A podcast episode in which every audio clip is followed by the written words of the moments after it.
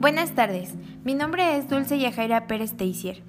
Curso el quinto semestre en la licenciatura en Enseñanza y Aprendizaje de la Biología en la Escuela Normal Superior Pública del Estado de Hidalgo.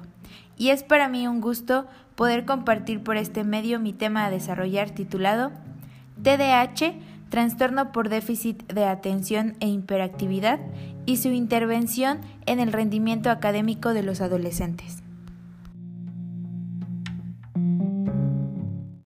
Planteamiento del problema. La siguiente investigación tiene como propósito abordar la problemática sobre TDAH y su intervención en el rendimiento académico de los adolescentes de la Escuela Secundaria General Vicente Guerrero en la localidad de Chicabasco, municipio de Actopan Hidalgo. Al igual mencionar estrategias para fomentar la inclusión en la escuela. Para el adolescente que presenta TDAH, es fundamental que las instituciones académicas y sus docentes fomenten la inclusión educativa y el respeto a la diversidad. El déficit atencional con hiperactividad es un padecimiento comúnmente diagnosticado en niños y adolescentes. Representa un importante problema académico y del desarrollo psicoemocional, por lo que tiene un profundo impacto tanto en ellos mismos como en su familia y en la sociedad. Entonces, ¿Cómo afecta el TDAH en su aprendizaje y cuáles serían las propuestas metodológicas para recuperar la atención, corregir el comportamiento del adolescente y lograr la inclusión en la escuela? Objetivo general. Conocer las características del TDAH, de tal manera que nos permita generar ambientes educativos con estrategias metodológicas innovadoras, para mejorar el nivel académico y social de los adolescentes con TDAH. Objetivos específicos. Definir TDAH. Identificar las causas que lo provocan. Conocer las características de un adolescente con TDAH. Uso de técnicas de estudio que favorezcan el rendimiento académico. Definir las distintas necesidades de apoyo educativo. Justificación.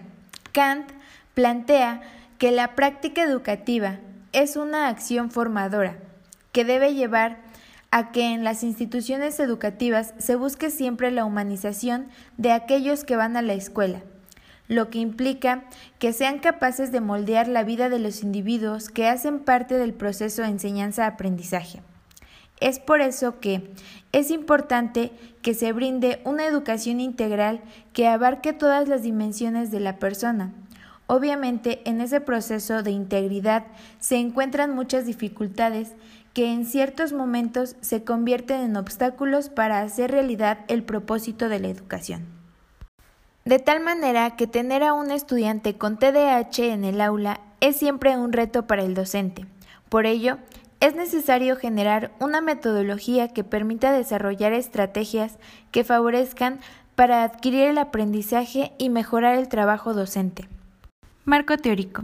El trastorno por déficit atencional con hiperactividad es una patología de alta prevalencia dentro del desarrollo neurológico del niño y que compromete un grupo de problemas relacionados con la falta de atención, hiperactividad e impulsividad, generándole una importante dificultad para realizar eficientemente sus actividades diarias y académicas. Barreras de aprendizaje. El concepto de barreras destaca que el contexto social con sus políticas, actitudes y prácticas concretas crean las dificultades y los obstáculos que impiden o disminuyen las posibilidades de aprendizaje y participación de determinados estudiantes.